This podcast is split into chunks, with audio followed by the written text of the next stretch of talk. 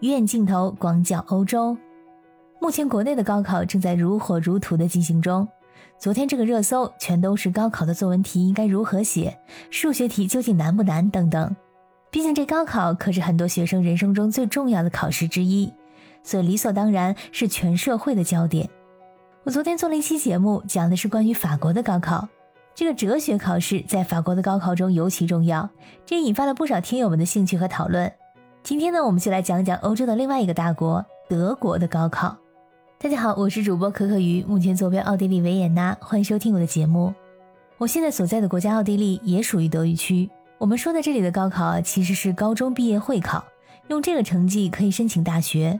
奥地利的高考叫做 Matura，德国的高考叫做 Abitur。这两个国家的高考大差不差，两国呢是有文凭互认协议的。从理论上来说，这两个国家的学生都是可以去对方的国家大学上学的。这德国的教育体系是从小学开始，升初中的时候就会按照个人成绩、学习能力、兴趣爱好，还有老师的建议，学生们会进入不同类型的中学，分为普通初中、实科中学、文理中学、综合性中学等等。这里面的普通初中还有实科中学都针对的是职业教育，所以这两个学校的毕业生呢可以直接就业，但是不能直接进入德国的大学。如果想读大学的话，那就要进文理中学，相当于国内的重点高中。最近呢，通过德国的教育改革，除了文理中学之外，像综合学校的高中部、职业高中、职业学院等都可以参加德国的高考。由于德国是一个联邦制的国家，德国的教育管理权在各个联邦州手中，各个州的教育政策存在着差异，所以计算高中毕业成绩的方式也并不完全一样。形式和标准可以说是大同小异。总体来说，高中毕业成绩呢是由平时成绩和毕业考试成绩通过相当复杂的计算之后得出来的复合成绩，而毕业考试成绩也必须达到申请的大学所在州的最低分数要求。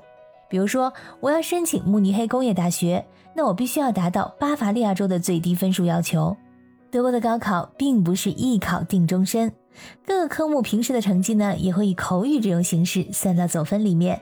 而且德国的高中毕业成绩只有一次，并不能通过复读这种形式获得第二次成绩。但是这个成绩是终身有效的。如果你进了大学，并不想读这个专业的话，是可以重新做出选择的。那么这个平时成绩是怎么计算出来的呢？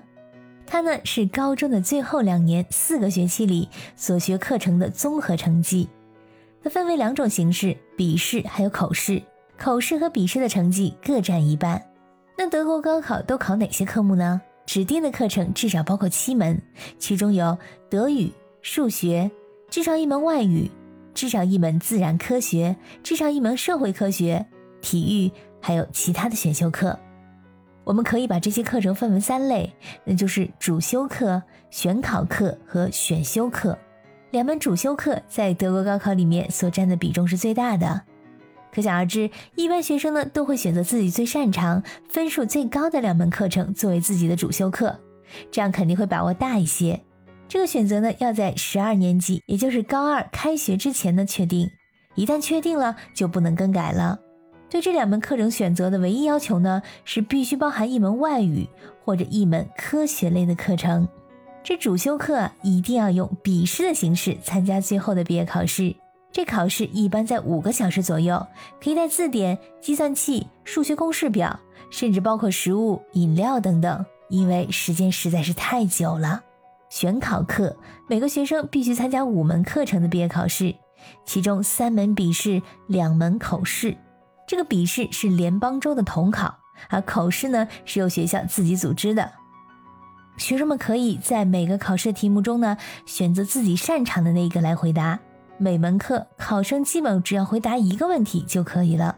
在考试的时候，老师会发给每个人一份草稿纸，你可以在上面整理自己的思路，然后把你的思路记下来。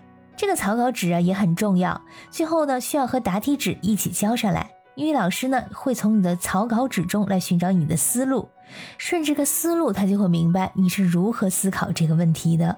如果一个学生在他正式的答卷中没有提到一个点，但是在草稿纸上出现了，那阅卷老师呢还是会给这个观点一定分数的。为保证公平，每个试卷都要经过三个老师的过目和评分，最后呢采取一个平均分。除了必修，还有选考课。每个学生呢，还可以在剩余的其他选修课程中选择不同学科的共计十二个学期的成绩，计入到总的成绩中。当然了，大家都会选择自己成绩最好的那几门选修课。就可以总结一下啊，两门主修课各占百分之二十，三门选考课占百分之四十，其他选修课百分之二十。德国高考更加注重学生的平时考试成绩。可以说，在一定程度上啊，它弱化了高中毕业考试成绩，这样呢，也避免了最后一次考试发挥失常而导致的遗憾。其实跟昨天节目里所讲的法国的情况一样，由于欧洲大学这个宽进严出的政策，欧洲学生的苦日子啊，不是在高考，而是在高考之后。刚刚说啊，这个高考综合成绩可以去申请普通大学的非热门专业。但如果你要去读一些热门专业，比如说医学、法律、心理学、企业经济学等等，你就必须要去考这个大学这个专业的入门考试。如果这个考试过不了，那也照样申请不上。就算进入大学，能在常规时间里毕业的学生也是非常少。以奥地利的大学为例，这里的本科学习时间建议是六个学期。